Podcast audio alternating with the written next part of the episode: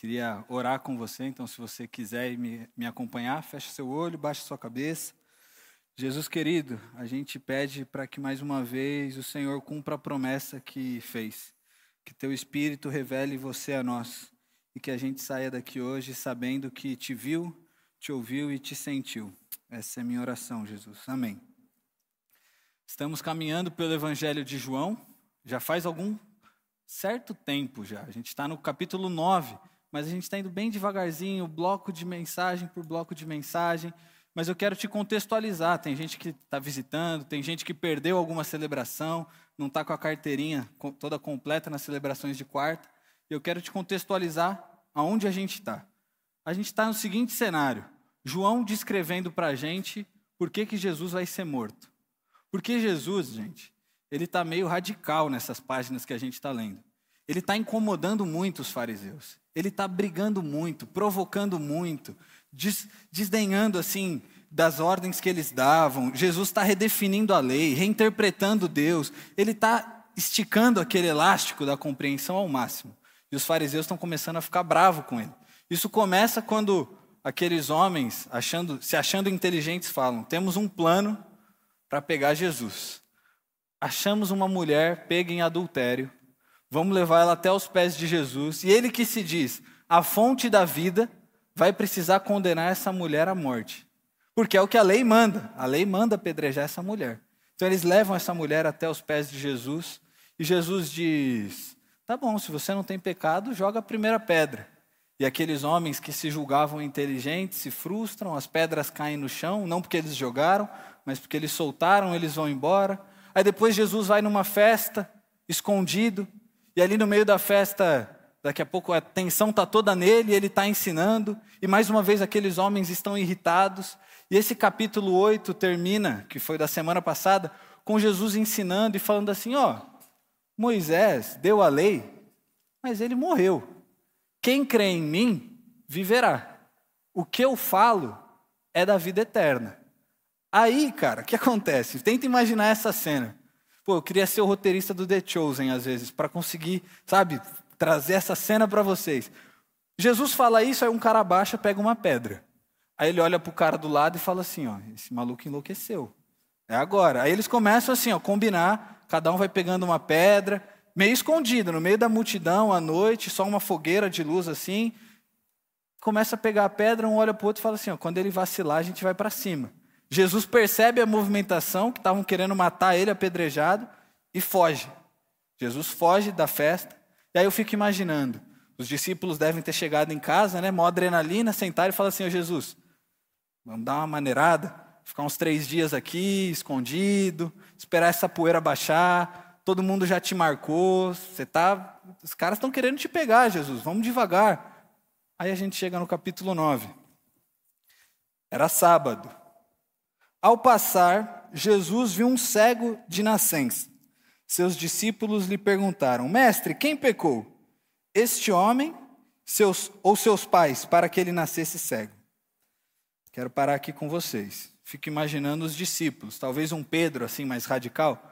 Pô, a gente encontrou um cego de nascença no sábado. Jesus não vai fazer isso, né?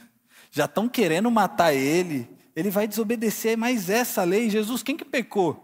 Ele é um amaldiçoado por Deus, Jesus. Você não vai querer fazer isso. Quem foi que pecou? Ele ou os pais dele? Mas eu gostaria de chamar a sua atenção para Jesus viu. Porque diferente do cego Bartimeu, esse cego não sai gritando. Bartimeu, quando escuta que Jesus está passando, começa a gritar desesperado: Socorro, socorro, Jesus me ajuda, filho de Davi, tem misericórdia de mim. Esse homem também não tem a audácia que aquela mulher com fluxo de sangue tem, de entrar no meio da multidão para tocar nas vestes de Jesus. Esse homem também não tem os amigos, como aquele paralítico, que é levado até Jesus. Esse homem, muito provavelmente, já estava certo do seu destino. Cego de nascença, amaldiçoado por Deus, vou viver pedindo esmolas até a hora de eu morrer. Esse homem não grita para Jesus, ele não pede ajuda, mas Jesus o vê. E Jesus se aproxima desse homem. E onde Jesus vê um homem, seus discípulos veem exatamente um homem condenado por Deus, um homem amaldiçoado por Deus. E aí eles perguntam: Jesus, quem pecou? E eu e você muitas vezes fazemos isso, porque a gente passa pela vida sem perceber o outro, sem perceber a condição do outro, a dor do outro. E a gente quer logo saber o culpado. A teologia faz isso com a gente às vezes. Crescer na igreja faz isso com a gente. A gente olha alguém em sofrimento e já quer entender o que, essa pessoa fez para estar tá passando por isso. Será que é Deus punindo ela? Que, qual, quem é o culpado dessa situação, Jesus? Então a gente vê no jornal que uma mulher é abusada na rua e a gente fala, também com essa saia curta. Estava querendo o quê? Estava pedindo. A gente vê um casal entrando com o filho na cadeira de rodas e logo pensa: punição devem ter engravidado antes de casar e Deus está punindo esse casal. Ou a gente vê nos jornais que uma bala perdida matou um adolescente e a gente diz: se tivesse na igreja, a bala não tinha encontrado, mas estava andando com gente errada, estava no lugar errado. A gente é ótimo em não ver a dor do outro, não perceber o outro, mas logo achar um culpado logo achar a violência. A gente já é rápido nisso, é muito rápido. E os discípulos foram assim. Então, não se ache que você, tipo, ai meu Deus, eu sou pessoa terrível. Não, os discípulos de Jesus já caminhavam com Jesus há um tempão, estão nessa lógica ainda. Mas Jesus não está, graças a Deus, Jesus não está nessa lógica. E Jesus vê o cego. Jesus se aproxima do cego. E aí é um pouco nojento o que Jesus faz, mas é bonito. Jesus chega no cego e, para curar o cego, ele cospe no chão, faz ali uma laminha, um lodo, passa no olho do cego. E eu lembro que eu falei que Jesus estava meio radical nessa época. Ele fala para o cego assim: Ó cego, vai lá no tanque de Siloé e se lava lá. Aí você vai voltar a enxergar. Só que o tanque de Siloé, gente, era o tanque onde os fariseus iam buscar água para lavar o templo, iam buscar água para limpar os animais do templo, onde as pessoas iam buscar água para levar para casa. Ou seja, Jesus sabe que muita gente vai ver que um cego de nascença foi curado. E é isso que acontece: o cego vai lá, se limpa, e quando ele está voltando, os vizinhos olham para ele e dizem assim: Pô, mas não era aquele cara que era cego? O que aconteceu? Pensa cidade pequena, cidade do interior. Pô, aquele cara era cego, o que aconteceu? Ele está vendo? Aí outro diz: Não é ele, cara, é parecido. Está todo mundo com a roupa igual, sujo de terra. Não é ele. É um cara muito igual, mas não é ele. Não pode ser ele. É impossível ser ele. Sabe por quê? Porque esses discípulos, esses vizinhos, estão na mesma lógica daqueles discípulos. O cara que era cego de nascença era amaldiçoado por Deus. E aí esses vizinhos olham e dizem assim: quem é o louco para desfazer uma maldição do próprio Deus?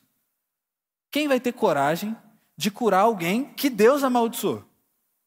Ou seja, Impossível ser ele. É o vizinho, é sei lá quem.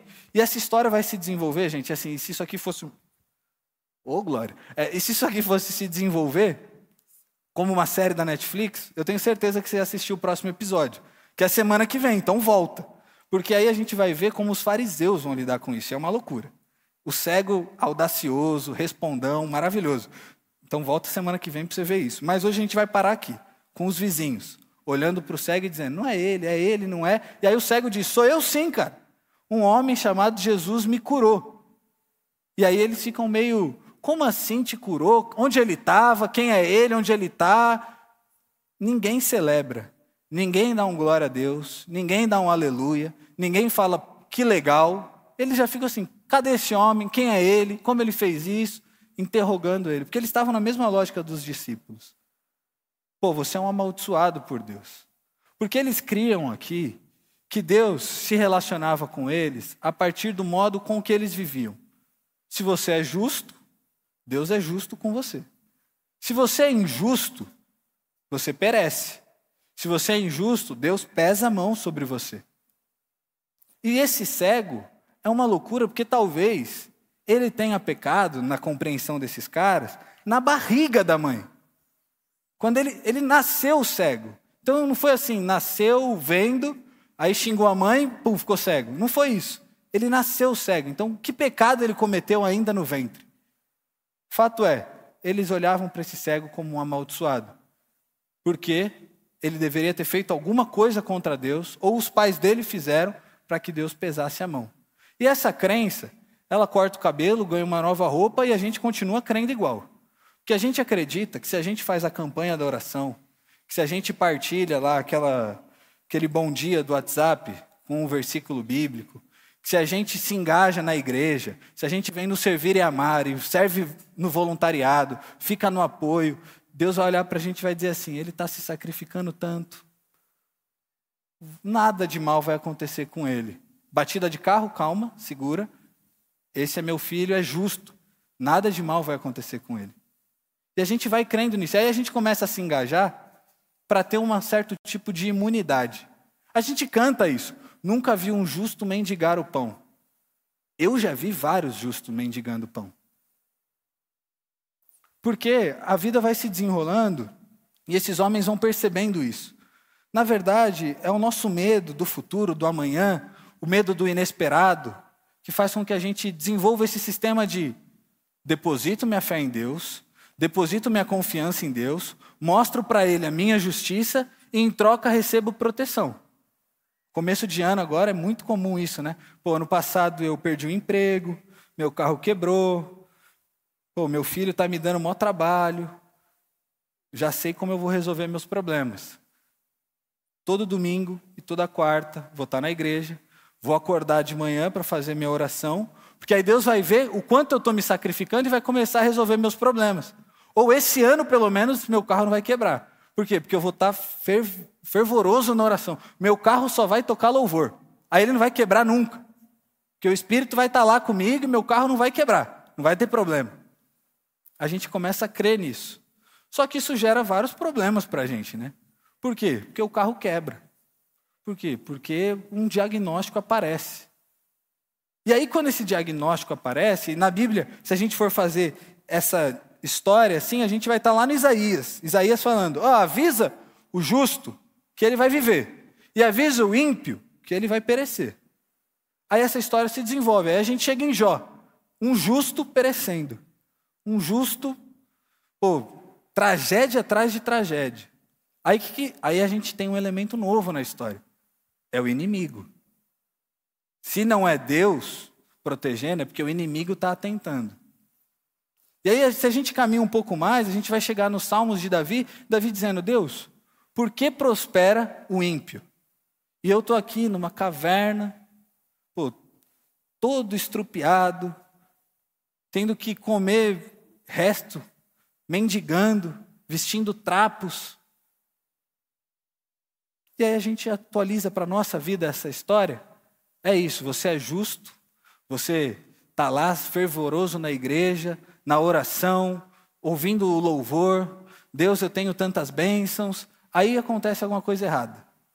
Aí vem um diagnóstico. Aí você perde um parente, aí você diz: Deus, por que isso?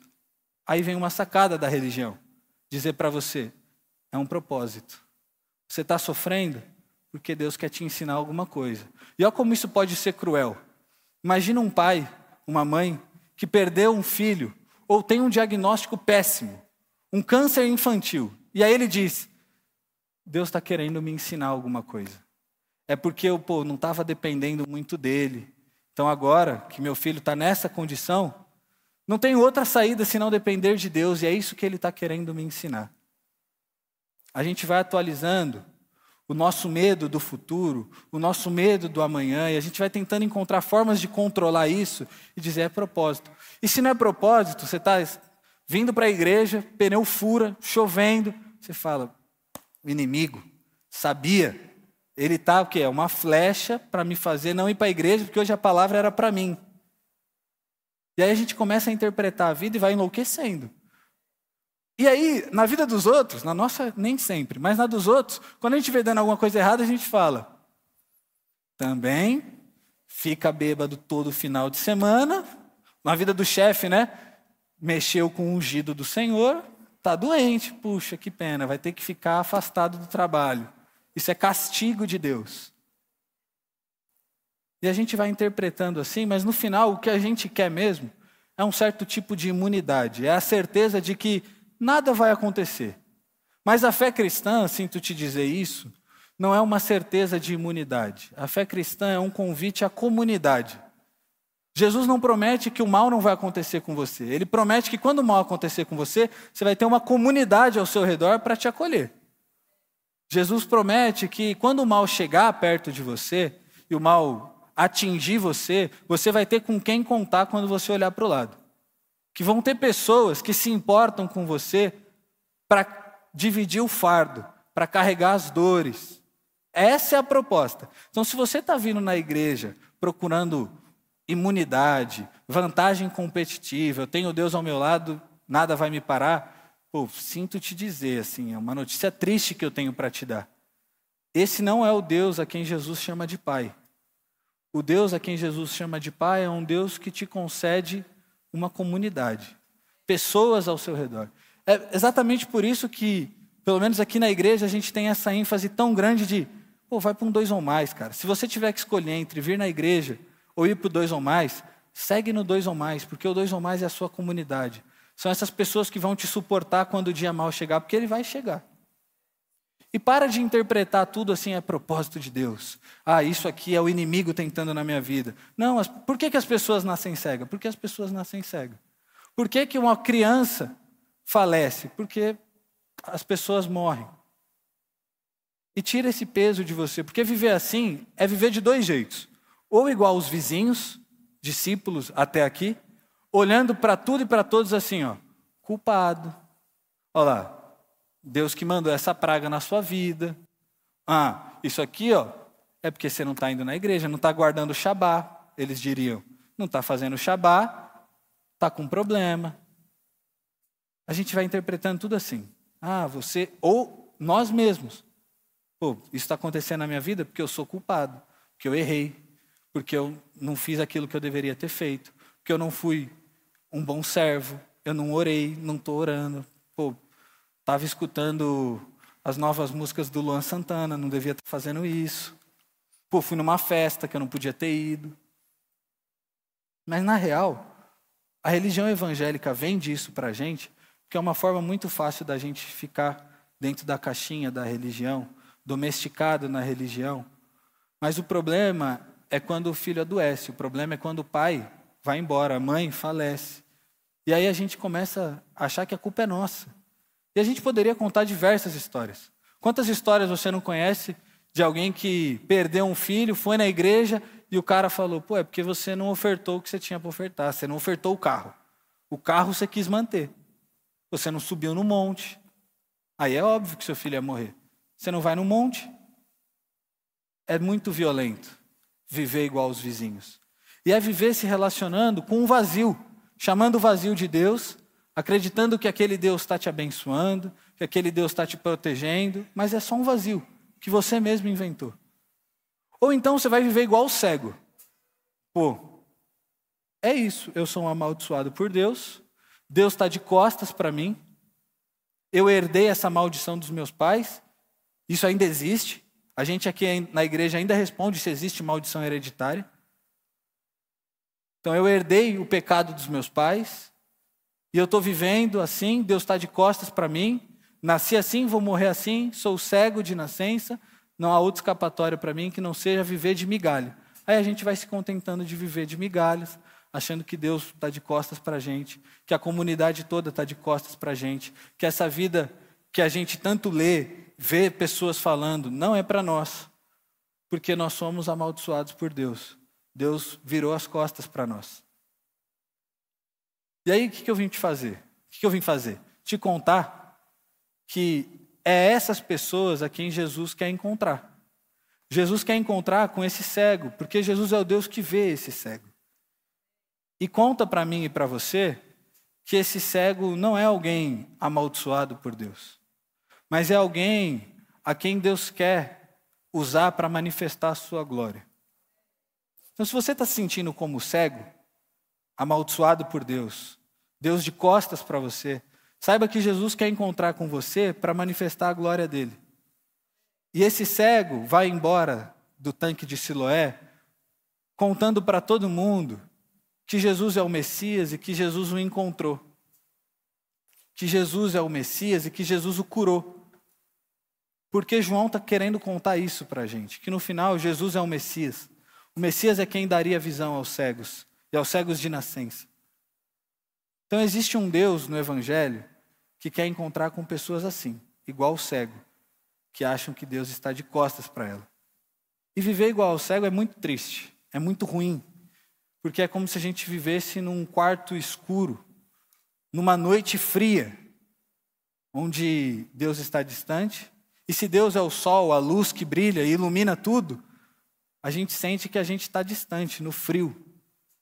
Mas Jesus é esse raio de sol que passa assim pela fresta da janela e encontra a gente e começa a aquecer a nossa pele, assim, dizendo para a gente: Ó, você não está mais sozinho, eu vim para te encontrar, eu vim para te dar vida, e te dando vida, eu não vou mais embora.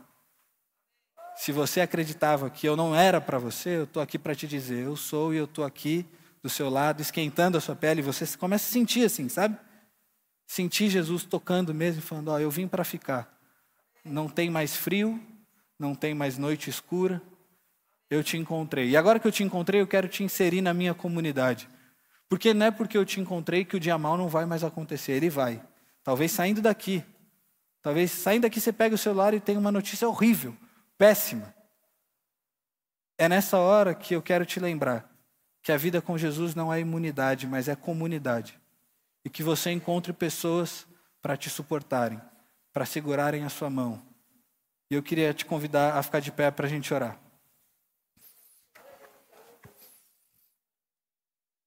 E enquanto eu oro, eu queria te desafiar a orar daí. E colocar para Jesus como você está se sentindo. Jesus, eu estou igual aqueles vizinhos, olhando para todo mundo ao meu redor, julgando, e estou me sentindo muito justo. Jesus, eu estou vivendo para mostrar para você que eu sou bom, e porque eu sou bom, o Senhor tem que me abençoar. Ou então, Jesus, eu estou igual o cego. Já desisti da minha vida, estou lá no caminho, esperando você aparecer e dizer para mim: Ó, oh, eu te encontrei.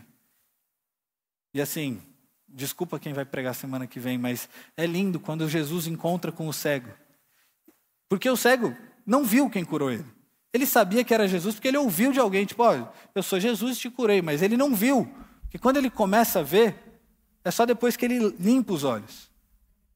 E depois que o cego vive tudo que ele tem para viver, também não vou dar todo esse spoiler, Jesus o encontra e diz: Ó, oh, quem te curou fui eu. E esse cego se prostra diante de Jesus e diz: Senhor meu. E começa a adorar Jesus. Então, se você está se sentindo como esse cego, que Jesus te encontre agora e que você tenha a mesma reação que ele. Se prostre diante de Jesus e diga: Senhor meu, que bom que você me encontrou, porque eu estava perdido, já tinha desistido, achando que eu era um amaldiçoado, achando que eu era um condenado a toda eternidade. Mas você apareceu e me disse para eu não ter mais medo, porque a noite fria acabou e o Senhor veio para ficar.